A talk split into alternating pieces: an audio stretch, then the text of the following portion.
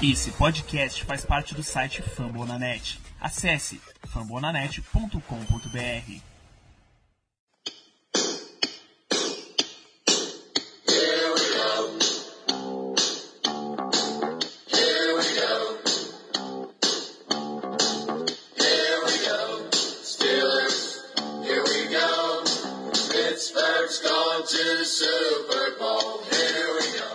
bem, pessoal. Com muito amor no coração pelo Pittsburgh Steelers, estamos começando mais um Black Yellow Brasil Podcast, o episódio 106, seu podcast falando dos Steelers para todo o Brasil, direto de fambonanet.com.br, do Spotify, Deezer, iTunes ou da sua carta de alforria, porque a gente ainda está falando de free agency, tá? Eu posso me dar o direito de repetir as piadas.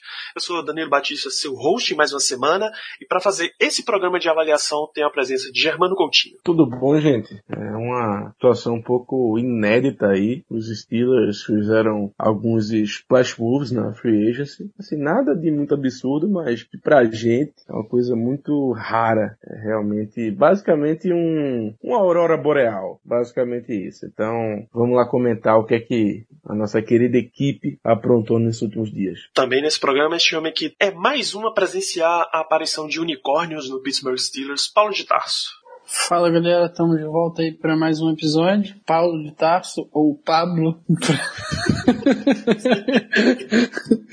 Pablo para alguns dos nossos então espectadores. ai, ai. Mas é isso, vamos fazer aquela breve análise de Free Agency da segunda parte. E vamos lá para mais episódios. Isso. Não bastasse na primeira semana falando de free agency a gente ter o que falar, os Steelers normalmente não dá muito assunto pra gente, a gente consegue fazer dois programas esse ano. Veja como as coisas estão mudadas em Pittsburgh, rapaz. A gente tem, pra variar, três tópicos para apresentar. Vamos começar pelo primeiro de saída. LJ Fort, a única saída dessa última semana, assinou com o Philadelphia Eagles um contrato de 3 anos, 5,5 milhões, que vai até o máximo de 10. Mas que na prática é um contratinho de um ano só.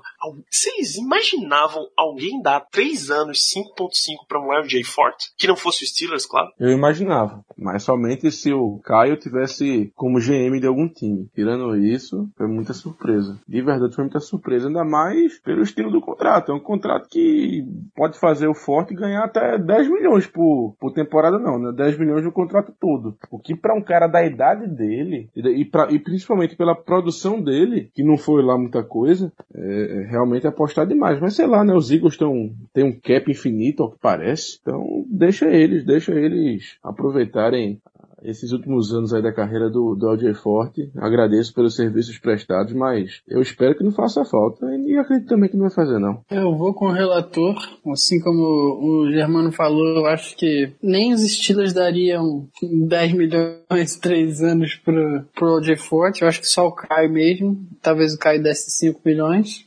Mas eu acho que é um cara que, tipo, é bem substituível. Ele era um bom jogador de special teams, era um bom backup linebacker. Eu, acho, não entendo o porquê dele não ter tido mais chances ao longo do tempo que ele esteve em Pittsburgh. No último, no ano passado, ele acabou tendo mais oportunidades. Acho que por isso chamou atenção. Mas eu não vi nada demais na contratação e acho que se fosse para manter ele a, a esse contrato, eu acho que não valia nem a pena dar o bid e eles tinham outras prioridades, pelo visto.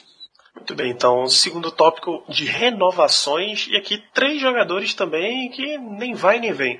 O Steelers deu um contrato de dois anos para Eli Rogers, ainda não temos os valores divulgados. Anthony Ticklo ganhou dois anos e 8 milhões, meu Deus do céu. E Dan McCullers, dois anos, 2,75 milhões. Esse tá até ok. Meu garoto, meu garoto. Oh, meu Deus do céu. É incrível. Entrando, saindo e o McCullers continua na equipe.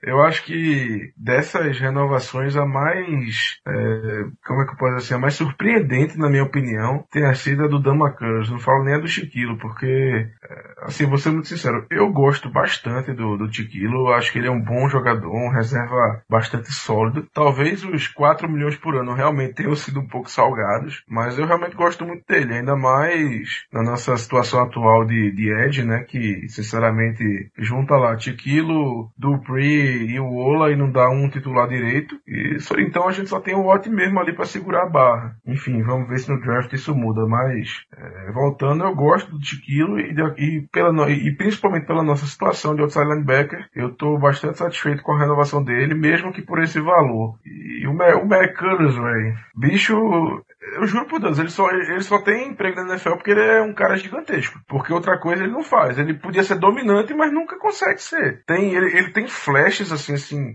jogadas, jogadas específicas que ele domina e tal o center adversário por aí vai. Só que ele é um cara extremamente inconsistente. Mas pelo valor, manter um cara que já é do elenco, que parece que é bem quisto, mas enfim, eu gostei das, das renovações. Acho que foram moves bem, bem, é, bem sólidos aí dos Steelers para segurar o depth de, de, de, jogadores. E era o que tem que ser feito. O Ticlo, eu acho que é um cara. Tipo, eu não acho ele um bom jogador. Ele entra de vez em quando quando o Watt ou quando o Dupree estão cansados, de vez em quando na rotação. Eu acho que acaba sendo o preço a gente acaba ficando um pouco impressionado com 8 milhões, é um valor, tipo, que a gente acha que conseguiria outra coisa melhor no mercado, mas é um cara que já está com a gente desde que foi draftado na Universidade de Miami, está bem ambientizado, conhece o playbook, conhece os treinadores, então acho que é aquela renovação sólida, bem como o Germano falou, garante o depth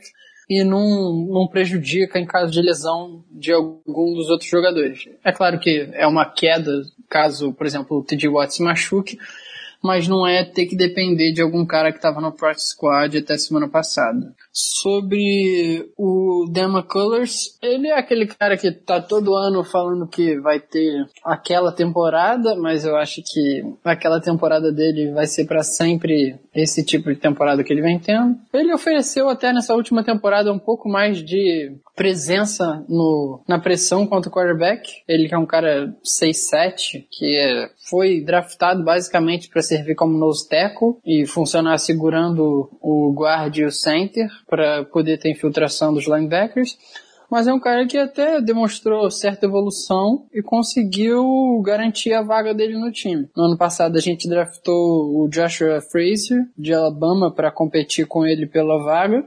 Contrataram até o técnico de DL de Alabama, o Cal Dunbar, para ver se conseguia manter e fazer uma boa competição, mas acabou que o Big Dan conseguiu a vaga e se manteve na equipe. Acho que, como o Germano falou, são duas renovações sólidas, nada de muito impressionante e eu acho que os valores, tipo, é o que a gente podia pagar e é o que valia a pena. É, eu, eu particularmente tenho, tenho minhas restrições a estar tá gastando mais tempo com jogadores como o Eli Rogers. Assim, a gente, nesse momento, deve, deve draftar mais um wide receiver em algum ponto entre dia 1 e dia 2 de draft. Então você tem Juju, Switzer, Washington e mais um wide receiver que a gente acabou de adicionar, que a gente comenta no próximo bloco quatro. Os dois mais embaixo, você podia dar uma. Ah, e o um que vai ser draftado. Então, você tá dando um contrato de dois anos para Eli Rogers, você ter o wide receiver 6, um cara que não tem lá grandes valores special teams. Então,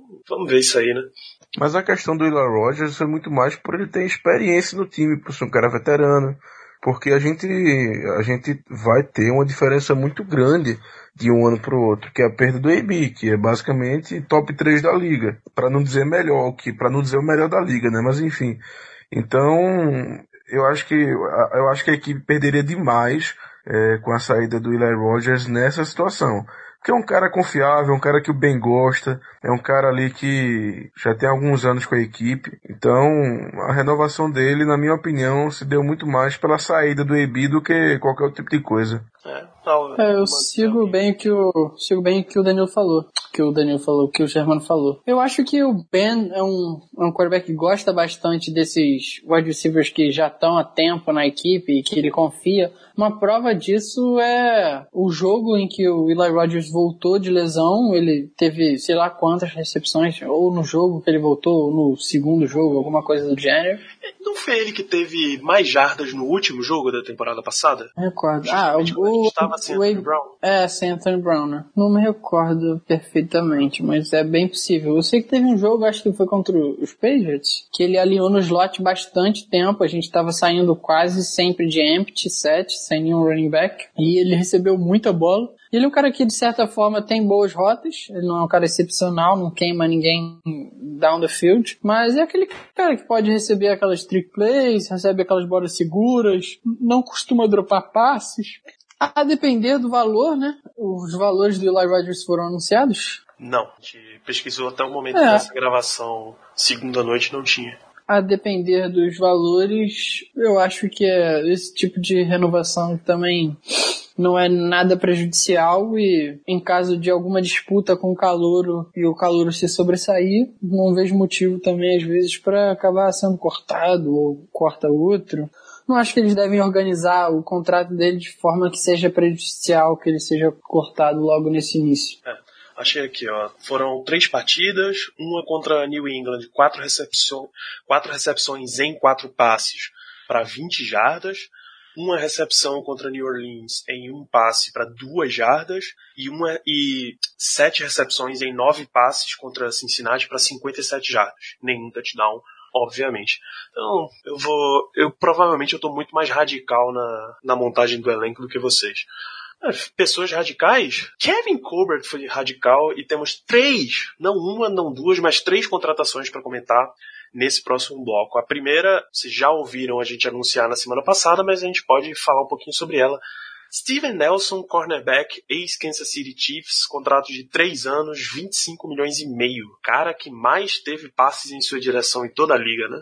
Steven Nelson é um cara que todas as partidas que eu via dos Chiefs era o jogador procurado pelos, cornerba- pelos quarterbacks. Pra mim era o, o- o mais frágil da defesa dos Chiefs. Quando, por exemplo, o Brady procurava o Steven Nelson para alinhar no outside com o Gronkowski. Aqui que o Gronkowski vai dominar qualquer um, mas eu vi em alguns casos o Nelson principalmente fazendo muitas faltas. Eu não tenho o número exato aqui, vou até dar uma procurada para ver quantas faltas ele tem. Eu, mas eu até cheguei a ver uma estatística do PFF falando que ele era um dos jogadores que tinha mais falta por, por rota defendida.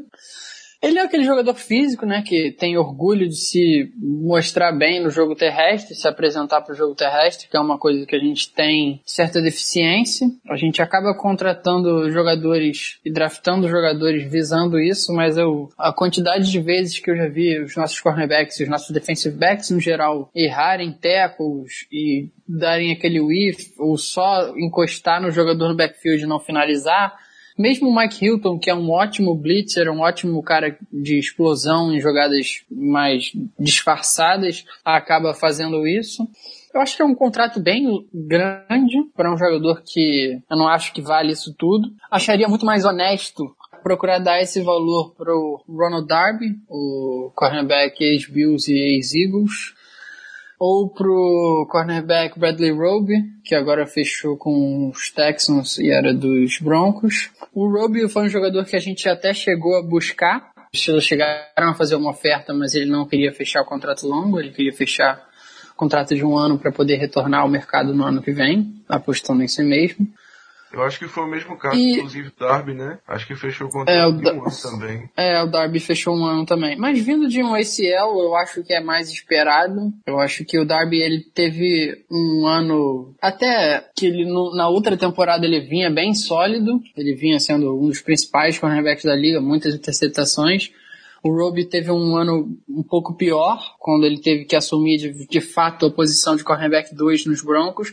Mas era um cara que eu gostava muito saindo de Ohio State, que tem habilidade física, que tem a produção recebendo, interceptando passes e desviando passes.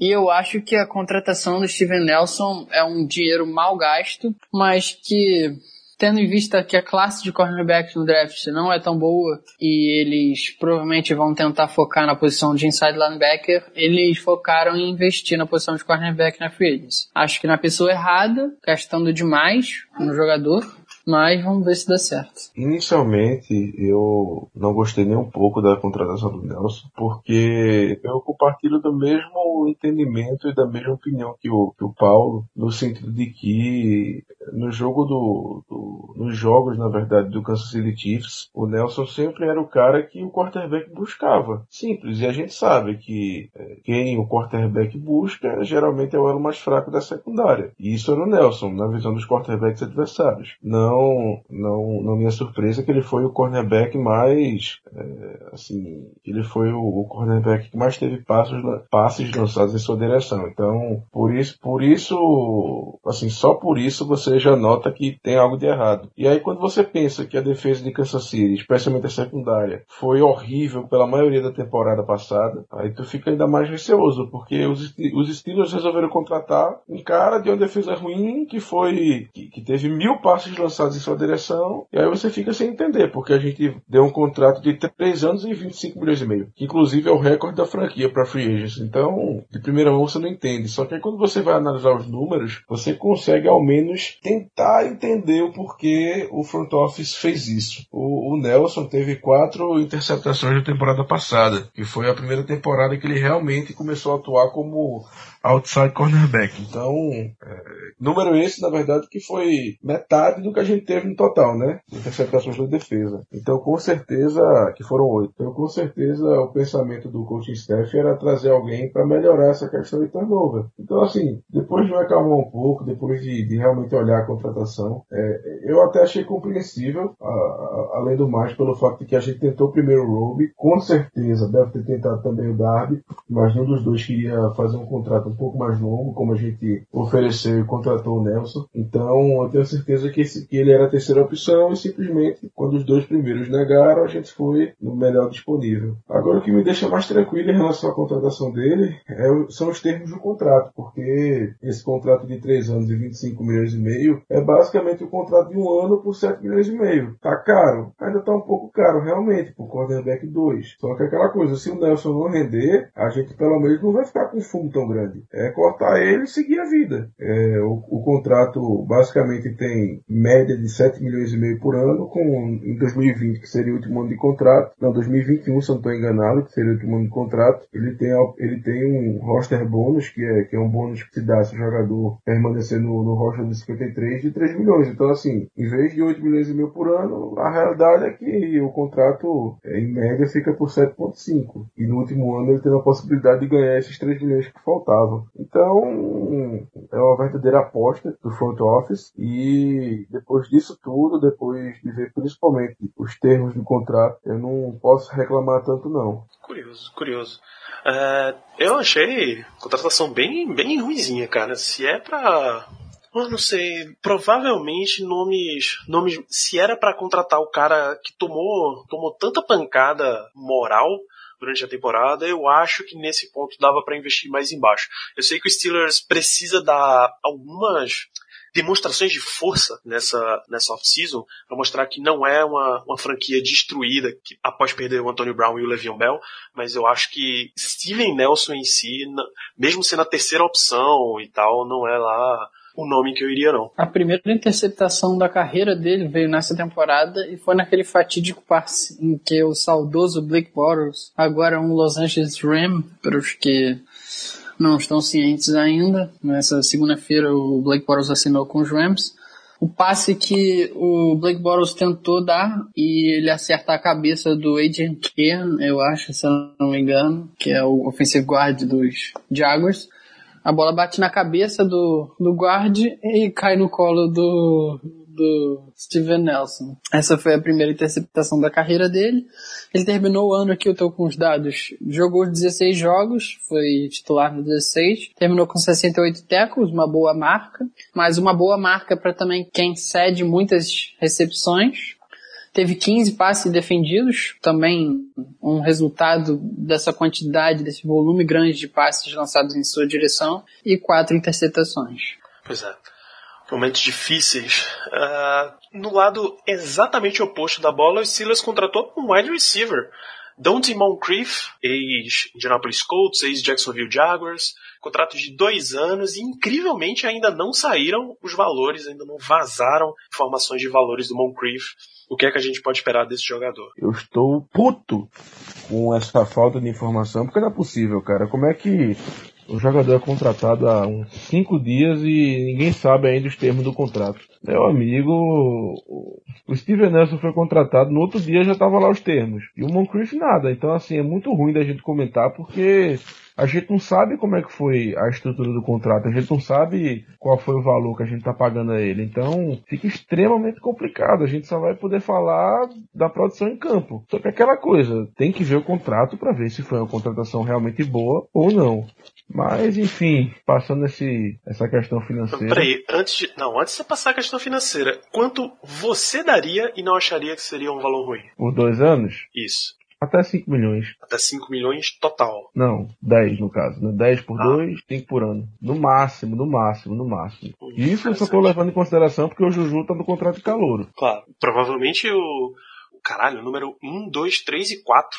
É, Juju, Washington, um novo draftado e Ryan Switzer. Todos estão em contrato de calor. É? Então, Então, realmente é uma unidade baratíssima, né? É, assim, eu, eu gosto do Moncrief. O Moncrief foi escolha de terceira rodada em 2014. Eu lembro muito bem porque eu gostava muito dele lá em Ole Miss. Era um cara que eu queria que viesse pros Steelers. Era naquela época que o Big Ben tava batendo, batendo a- o, o punho na mesa pedindo um wide receiver alto. E eu lembro que chegando no final do terceiro round, o único, assim, o último, último não, né? Que teve o Martavão que foi a escolha de quarta rodada, mas um dos últimos wide receivers realmente altos, assim, que tinha no draft era o, o Moncrief. Eu tava querendo muito que ele viesse pra gente, mas aí o Kevin Colbert e Cia tiveram a brilhante ideia de draftar o Dre Archer, que eu prefiro nem lembrar muito, mas antes do Moncrief, ele acabou não vindo. Mas eu gostava muito dele naquela época. E assim, é, as notícias que eu tenho, as informações que eu tenho de, de amigos meus que torcem pro Colts, enfim, é que ele é um jogador bom, porém que é um jogador preguiçoso. Pelo menos ele era assim na época de Colts.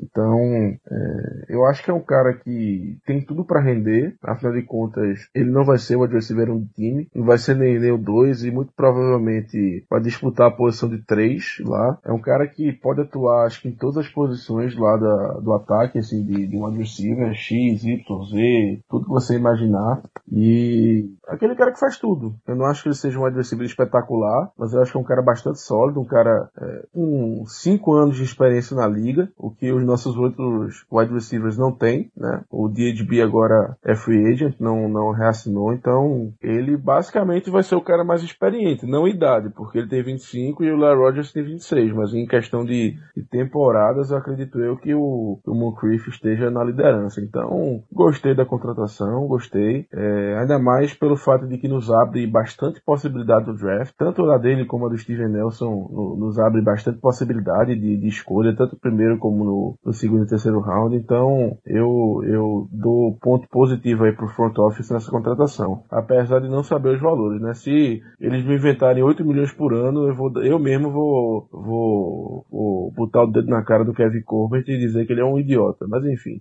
Bem, eu vou começar comentando também o que, que eu imagino de valores, o que eu daria de valores para manter uma mesma ordem do que o Germano falou. Eu tendo dando uma olhada aqui nos valores de contrato dele que ele assinou no ano passado com os Jaguars, ele assinou por um ano, 9,6 milhões, contrato totalmente garantido. Ele não vinha de uma temporada boa, ele tinha perdido boa parte da temporada por conta de lesão, teve, tinha 26, já, 26 recepções só em 2017.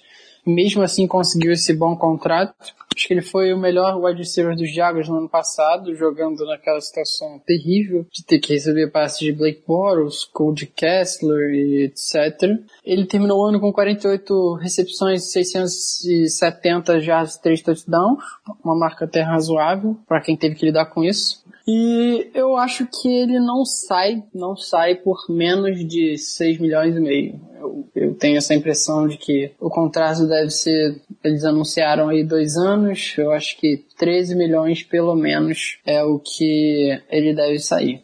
É um jogador que me agradava também, assim como o Germano falou, me agradava na época de college. Ele saiu um ano antes de Ole Miss. Ele teve uma carreira bem produtiva lá, 156 recepções para 2.371 jardas e 20 touchdowns. Ele teve um, um ótimo um ótimo NFL Scouting Combine para quem é do tamanho dele.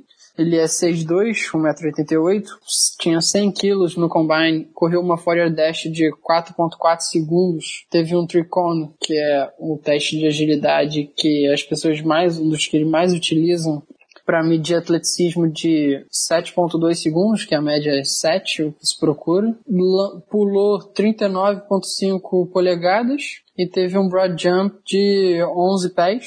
São boas marcas. É um cara que como o Germano bem comentou, atua no slot, atua outside, atua como flanker. Eu vi inclusive ele aliando já até como tight end no, no último ano dele agora em Jacksonville. É um cara bem, bem versátil. Ele tem boas jardas após a recepção, não é um cara extremamente veloz, mas que consegue criar após a recepção. É especialmente bom no, nas rotas do meio do campo. Eu gosto bastante dele vendo ele correndo slant, digs, etc. Eu acho que é uma boa contratação, principalmente porque permite a gente ter flexibilidade e poder investir no draft sem estar aquela pressão de ter que substituir o Antonio Brown. É claro que ninguém vai conseguir substituir o Antonio Brown, o Brown é um jogador insubstituível, mas eu acho que vai ser um esforço coletivo. E o Moncrief é um jogador que não não deve ter custado tão caro, em comparação, por exemplo, ao valor do Devin Funches, que foi contratação dos Colts. Um valor de um, um contrato de um ano, de no máximo 13 milhões, que eu acho que não vale. Eu acho que o Moncrief deve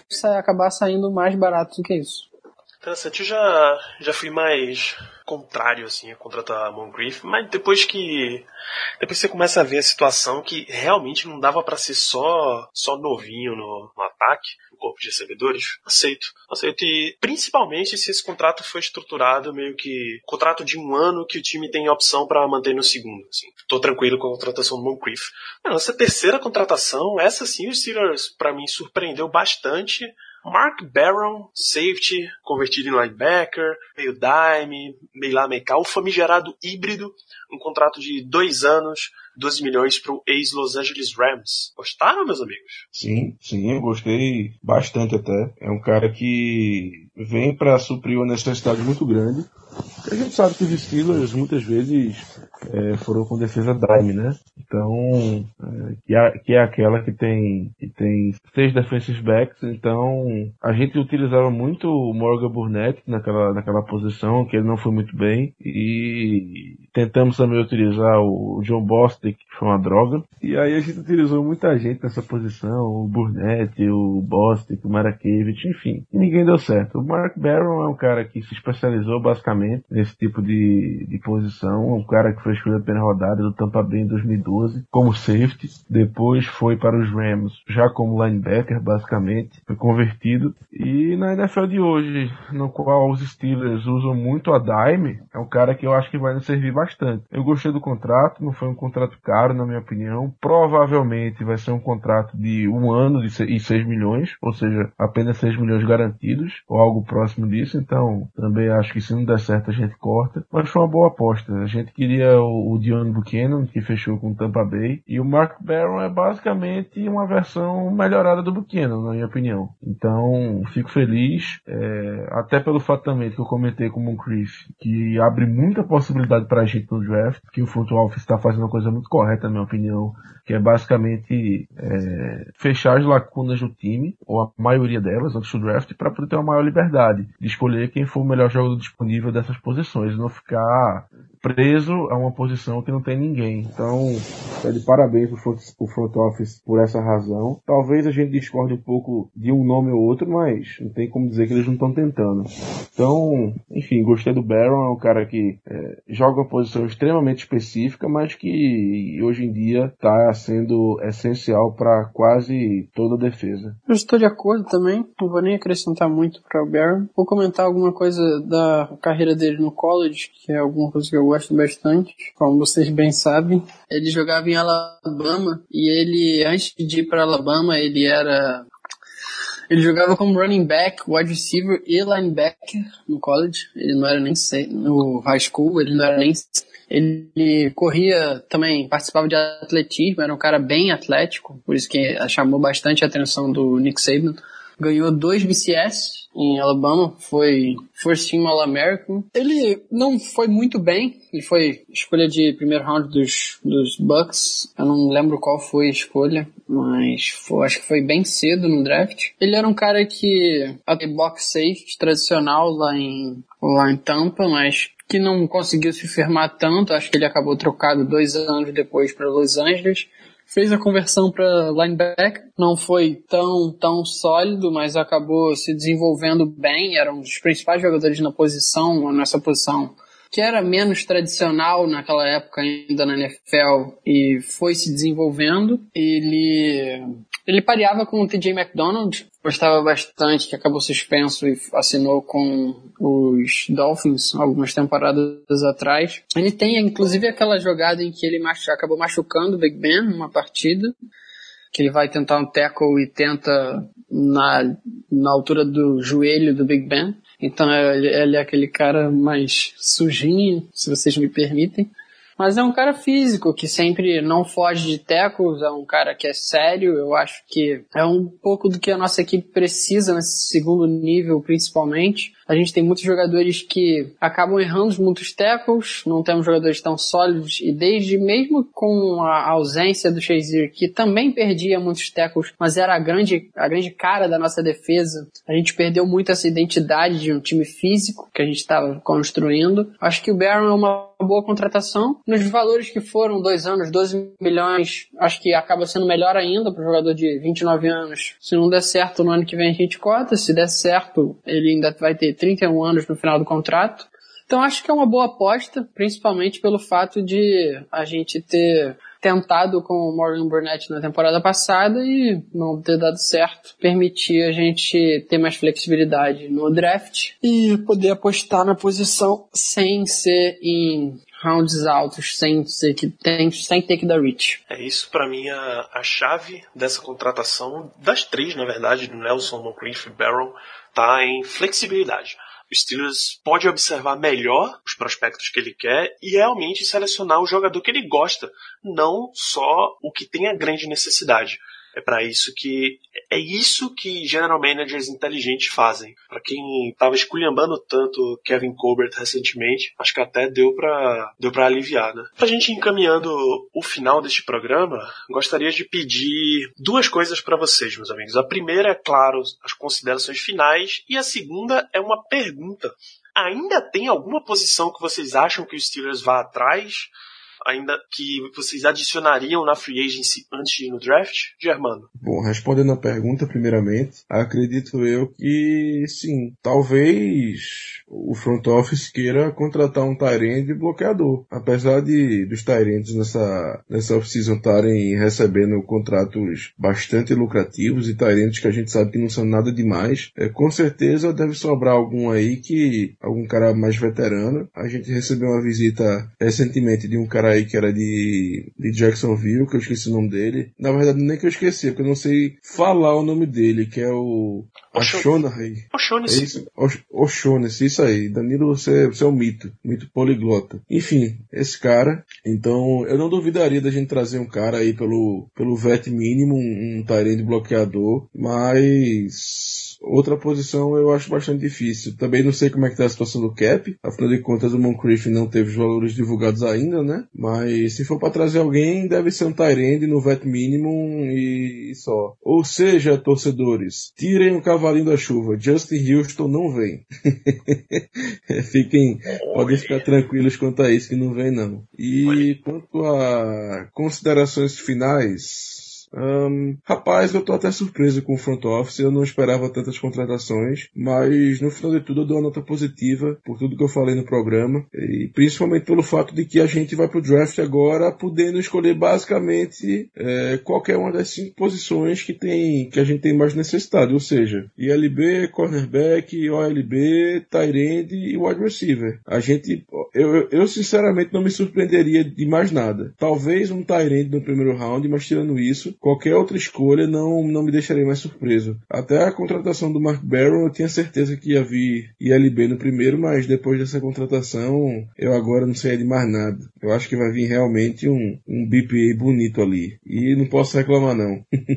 Paulo de Tarso, você acha que ainda vem mais alguma contratação para os Steelers? Pode ser só a posição, não precisa ser nome e as suas considerações finais. Hum, assim como o, o Germano falou, eu acho bem difícil vir alguma outra contratação. No máximo, se desse uma reviravolta muito grande no front office e eles desistissem do contrato do, do Pre, eu não sei nem se eles podem fazer isso, eu acho que a option não é garantida, a não ser em caso de lesão, mas não sei como é que isso abriria o cap para poder adicionar um veterano, mas eu acho que é uma possibilidade muito remota. É um jogador que eu gostaria bastante, que acrescentaria e seria uma presença positiva, principalmente na evolução do TJ Watt, um cara que é muito bom no jogo terrestre, na cobertura e principalmente indo atrás do quarterback. Ele teve aquela temporada que ele quase quebrou o recorde do Michael Strahan. Vou deixar um pouco o pessoal com esse gostinho na boca, mas sempre lembrar que eu acho que é bem difícil dessa contratação acontecer, principalmente pela ainda idade não tão avançada do Houston e o fato dele ter certo mercado na NFL, tá querendo, tá querendo a, o lugar perfeito para terminar a carreira, para ganhar dinheiro e talvez ganhar um anel. Eu diria que talvez Tyrande, um Tyrande bloqueador, estilo Matt Space, alguma coisa desse sentido que a gente tem presença de um jogador desse gênero no nosso elenco. Não, não espantaria se a gente trouxesse algum Tyrant bloqueador. Mas eu acho que ele se.